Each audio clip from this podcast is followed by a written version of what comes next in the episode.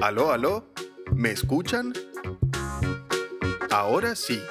Hola amiguitos. Bienvenidos al podcast de Aula 365. En este episodio vamos a aprender cómo podemos comunicarnos. Existen muchos medios de comunicación, incluyendo los podcasts. ¿Se animan a descubrirlos con nosotros?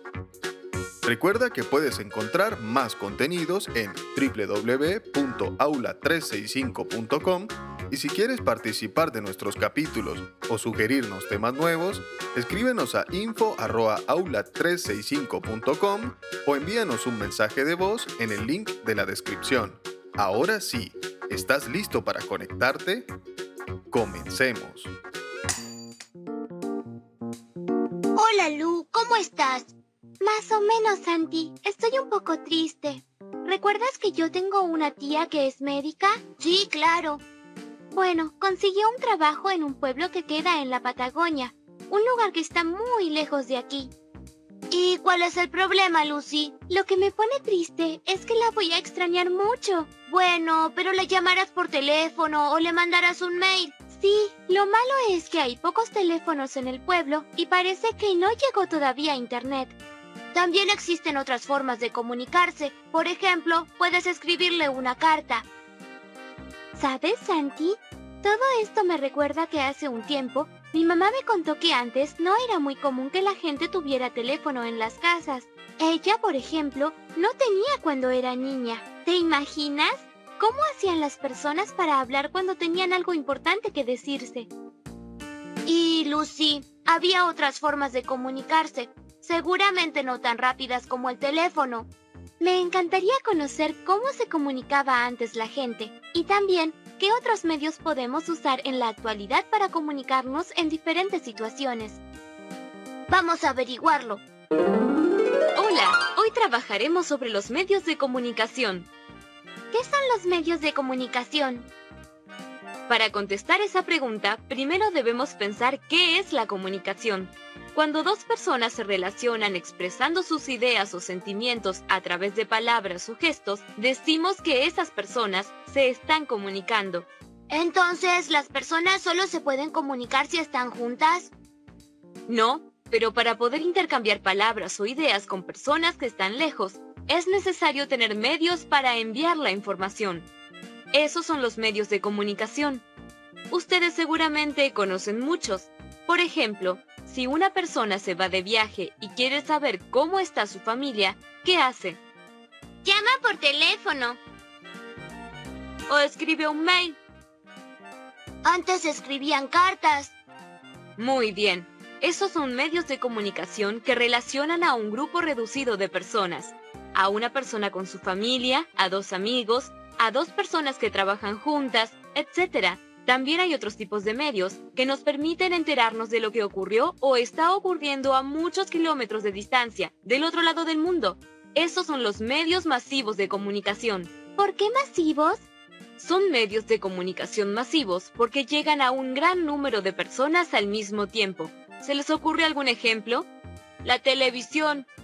Claro, la televisión es hoy uno de los medios de comunicación más importantes. ¿Otros? La radio. Internet. Muy bien. Todos esos son medios masivos de comunicación. ¿Y el periódico? El periódico también sirve para informarnos. Claro, muy bien. El periódico también es un medio de comunicación masivo, al igual que las revistas. Lo particular de este medio de comunicación es que la información llega mayormente a través de la palabra escrita, por lo que es necesario saber leer. ¿Cuántos medios de comunicación? Así es. Como pueden ver, hoy en día existen muchos medios de comunicación. Algunos comunican por medio de la palabra escrita y fotografías o ilustraciones, como el periódico, otros mediante sonidos como la radio, y otros le agregan la imagen, como la televisión e Internet. Cada persona puede elegir según la situación y sus necesidades alguna de esas formas. Ahora sé a través de qué medio puedo comunicarme con mi tía. Le escribiré una carta y le enviaré fotos. Aunque esté lejos y no tenga internet, las cartas por suerte llegan a todos lados. Claro, y esto me hace sentir más cerca de ella. Además, ahora que sé cómo se arreglaron las personas de distintas épocas para comunicarse estando lejos, siento que comunicarme con mi tía no es un problema en estos tiempos. ¿Quieres crear un super ecomóvil? En este podcast te contamos cómo hacerlo. Para comenzar, necesitarás una hoja de papel cartulina tamaño carta, marcador, regla, una tijera. Para cortar, siempre pide ayuda a un adulto. Comencemos. Dibuja en la hoja un rectángulo de 12 centímetros por 8 centímetros. Luego recorta. Mientras más grande sea el rectángulo, más grande será tu teléfono. Ahora dibuja un cuadro en la parte superior del rectángulo que recortaste para crear la pantalla y ver a quién vas a llamar. A crear los botones. Debajo de la pantalla, dibuja nueve pequeños círculos del mismo tamaño formando tres filas y tres columnas. Escribe dentro de cada círculo los números de forma ordenada del 1 al 9 Agrega el número 0 ubicándolo debajo del número 8. Dibuja dos círculos debajo de los números 9 y 7 y en ellos escribe llamar y colgar. Para que puedas escuchar, hace falta un altavoz. Dibuja pequeños círculos en la parte inferior. Estos serán el altavoz de tu teléfono. Escribe números de teléfono importantes, como el número de tu casa, el teléfono celular de tus padres, 911 y otros números de emergencia en pequeñas hojas de papel de notas para pegar en la pantalla. Es momento de memorizar. Practica estos números poniendo un papel de nota en el rectángulo de la pantalla. Intercambia los diferentes números para que puedas aprenderlos todos. No olvides tocar el botón Llamar luego de completar el número. Al finalizar tu llamada, oprime el botón Colgar. Y ahora que lo tienes listo, te invitamos a que lo decores y le des tu toque personal. Seguro te quedará fabuloso. Y bien, ¿a quién llamarás primero? Esperamos te haya gustado crear con nosotros este super ecomóvil.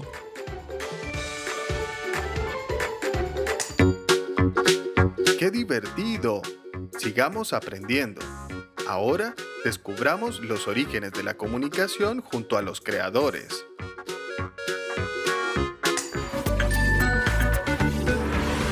Los globos de aire caliente no tripulados fueron habituales a lo largo de la historia antigua de China.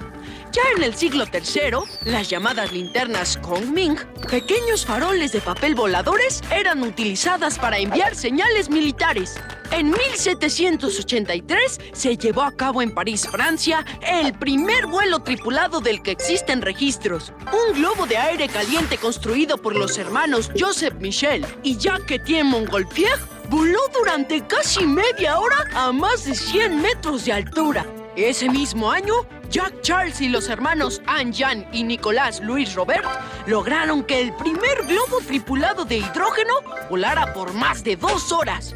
Desde entonces los globos aerostáticos se utilizaron en casi todo el mundo, entre otras cosas para facilitar las comunicaciones. Los primeros satélites pasivos de comunicaciones que reflejaban señales de microondas entre dos puntos remotos de la superficie terrestre fueron lanzados por la NASA, la Agencia Espacial Estadounidense, entre 1960 y 1964. Los satélites globo del proyecto ECHO eran globos metalizados llenos de gas con más de 30 metros de diámetro, construidos por el equipo del inventor norteamericano Gilmore Skeldall. Los ECHO orbitaban la Tierra a más de mil kilómetros de altura y redirigían señales transcontinentales e intercontinentales de teléfono, radio y televisión. Modelos más avanzados sustituyeron a esos primeros satélites a fines de la década de los 60 y desde entonces el desarrollo de las comunicaciones satelitales no ha dejado de progresar y extenderse. Eso es todo por ahora. ¿Te gustaría ser parte del próximo episodio?